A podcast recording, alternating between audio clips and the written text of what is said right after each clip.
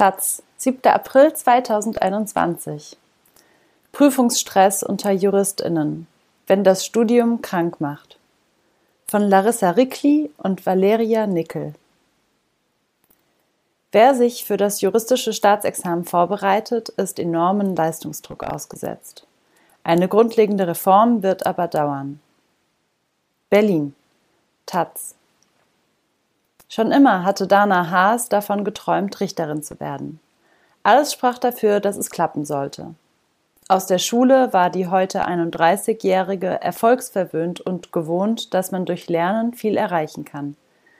Nach dem Abitur begann Haas ihr Jurastudium. Mein Leben kippte mit der Examensvorbereitung, erzählt Haas. Im privaten Vorbereitungskurs für die Abschlussprüfung wurde ihr geraten, acht bis zehn Stunden täglich zu lernen. Haas, die eigentlich anders heißt, hielt sich daran, traf keine Freunde und machte keinen Sport mehr. Im letzten halben Jahr vor dem Examen verließ sie das Haus nur noch zum Einkaufen. Es herrscht ein Riesendruck, dass du bei dieser Prüfung alles abrufen musst, erinnert sie sich. Ihr Gesundheitszustand verschlechterte sich stetig. Schon morgens hatte sie keine Kraft mehr zum Lernen. Nachts kämpfte sie mit Weinkrämpfen und Suizidgedanken. Hinzu kamen psychosomatische Hals- und Kopfschmerzen. Anderthalb Jahre bereiten sich angehende Juristinnen im Durchschnitt auf das Staatsexamen vor. Psychische Erkrankungen sind da keine Seltenheit, denn auf den Studierenden lastet ein enormer Druck. Die durchschnittliche Durchfallquote liegt bei fast 30 Prozent. Wiederholen darf man die Prüfung im Regelfall nur ein weiteres Mal. Zudem streben viele Studierende als Note ein vollbefriedigend an, das sogenannte Prädikat, welches den Zugang zu sämtlichen juristischen Berufsfeldern eröffnen soll. Dieses erreichen aber nur etwa 17 Prozent aller Examenskandidatinnen. Wie schwer die Prüfungen auf der Psyche der Studierenden lasten, beobachtet Irina Theisen, Leiterin der psychologisch-psychotherapeutischen Beratungsstelle des Studierendenwerks in Berlin. Im Vergleich zu anderen Studienfächern seien psychische Belastungen unter Juristinnen sehr verbreitet, so Theisen. Typisch seien depressive Verstimmungen bis hin zu Lebensmüdigkeit, Schlaf- und Konzentrationsstörungen, Panikattacken sowie Angststörungen, insbesondere in Form von Prüfungsangst. Die Psychologin sieht die Ursachen in der Struktur des Studiengangs. Ich denke, es liegt an dieser wahnsinnig langen Vorbereitungszeit ohne vorherige Rückmeldung, am immensen Lernstoff und am ständigen sich in Frage stellen. Der Aufbau des Studiengangs hat Tradition. Die heutige Juristinnenausbildung basiert weitgehend auf dem zweistufigen preußischen System von 1869. Nach dem Studium muss ein erstes, nach der praktischen Ausbildung, dem Referendariat, ein zweites Staatsexamen abgelegt werden. Das erste juristische Staatsexamen besteht neben einer mündlichen Prüfung je nach Bundesland aus fünf bis acht schriftlichen Prüfungen, die die Kandidatinnen in der Regel innerhalb von zehn bis vierzehn Tagen zu absolvieren haben, in Klausuren von je fünf Stunden. Für die Examensvorbereitung begeben sich viele zu teuren Wiederholungskursen, sogenannten Repetitorien. Wer zweimal durchfällt, hat nicht mal einen Bachelor in der Tasche. Es herrscht Angst, sich etwas zu verbauen, berichtet Theisen. Als Therapeutin fühle sie sich dabei oft hilflos, räumt sie ein. Weder ich noch die Studierenden können etwas an dem System ändern. KritikerInnen Sorgen werden tabuisiert. Auch Shayan Mokrami vom Bundesverband der rechtswissenschaftlichen Fachschaften kennt den Leistungsdruck und die Versagensängste unter den ExamenskandidatInnen. An den Fakultäten werde darüber nicht ausreichend gesprochen, sondern die Sorgen eher tabuisiert, so Mokrami. In Bezug auf das Jurastudium ist zu kritisieren, dass Wert auf eine gute, anspruchsvolle Ausbildung gelegt wird, ohne die gesundheitlichen Risiken für die Studierenden genügend zu berücksichtigen. Dana Haas war bewusst, dass ihr nur eine Psychotherapie helfen konnte. Dennoch entschied sie sich dagegen, weil eine Therapie der späteren Aufnahme in den Richterdienst entgegenstehen kann. Sie kämpfte sich durch die Vorbereitungszeit bis zu den schriftlichen Prüfungen. Vor der ersten Klausur konnte ich nicht schlafen, nicht mal eine Stunde, und konnte nicht essen. Ich habe mich morgens noch übergeben. Nichtsdestotrotz schloss sie das Examen am Ende als eine der besten ab. Doch ihre Schlafstörungen und Panikattacken verschwanden nicht. Mittlerweile ist bei Haas eine Angststörung durch eine chronisch gewordene Belastungssituation diagnostiziert worden. Nicht alle Jurastudierenden erkranken derart während ihrer Ausbildung. Menschen reagieren unterschiedlich auf Stress, erklärt Professor Dr. Stefan Wüst von der Universität Regensburg.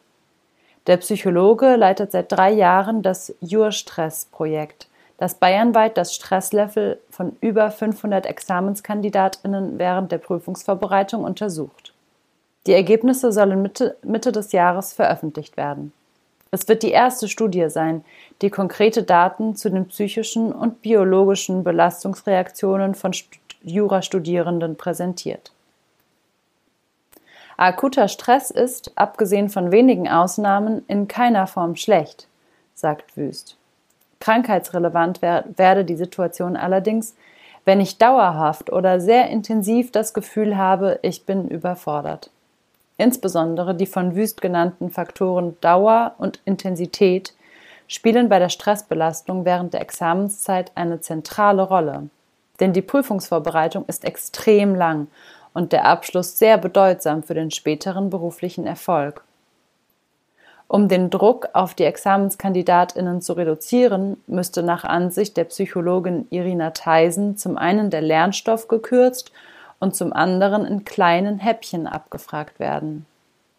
Für eine solche Umstrukturierung bräuchte es eine tiefgreifende Reform der juristischen Ausbildung.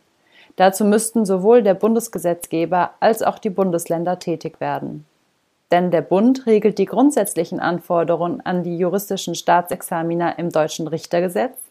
Die Länder konkretisieren die Vorgaben in ihren jeweiligen Ausbildungsordnungen.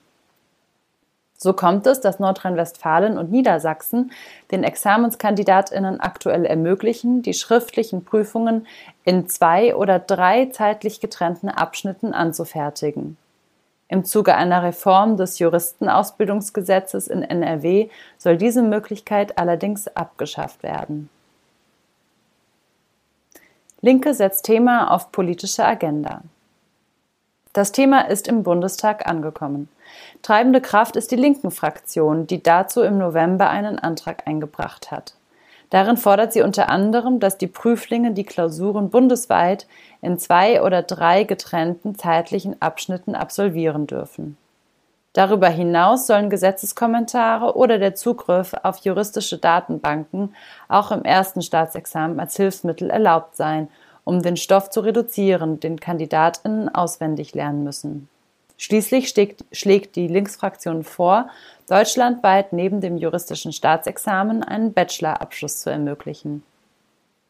Rückendeckung erhielt die Linke bei einer Anhörung vor dem Rechtsausschuss des Bundestages im September durch Elisa Hoven, Strafrechtlerin an der Universität Leipzig.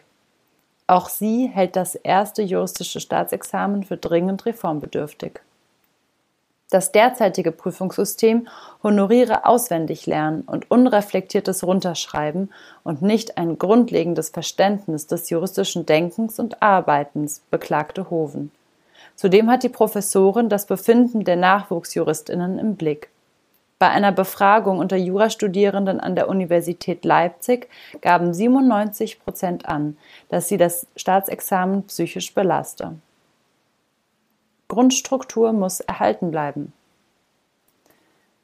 Einen studienbegleitenden Bachelor, wie es ihn als Rückfallposition beim nicht bestandenen Examen bereits an Universitäten in Berlin und Brandenburg gibt, begrüßt auch Martin Groß, Präsident des gemeinsamen juristischen Prüfungsamtes Berlin-Brandenburg. Für ihn besteht darüber hinaus jedoch kein grundlegender Reformbedarf des Staatsexamens. Die Grundstruktur werden wir in der Form erhalten müssen, so groß. Die Ausbildung sei als Zugang zum Gerichtssaal konzipiert. Als Richterin, Rechtsanwalt oder Staatsanwältin brauche man genau das, was dort gelernt werde. Die juristische Ausbildung führe zu verantwortungsvollen Berufen, weshalb eine Barriere in dem System nicht verzichtbar sei. Mittlerweile hat der Rechtsausschuss empfohlen, den Antrag der Linken abzulehnen. Haas hat trotz ihrer Erkrankung als Juristin promoviert und danach das Referendariat erfolgreich abgeschlossen. So wie sie es sich lange gewünscht hatte, konnte sie als Proberichterin an einem Landgericht anfangen. Doch den beruflichen Erfolg zu genießen blieb ihr verwehrt. Der Einstieg ins Richteramt hat mich psychisch so zurückgeworfen, dass ich den Beruf wahrscheinlich nicht ausüben kann, weil ich noch zu belastet bin, berichtet sie. Nach zwei Wochen musste sie sich krankschreiben lassen. Erst mit der Zeit ging es ihr wieder besser. Ob sie noch einmal Jura studieren würde? Darauf antwortet Haas mit einem klaren Nein. Es ist immer noch mein Traumstudium und Traumberuf, aber trotzdem nein, denn das Studium hat mich krank gemacht.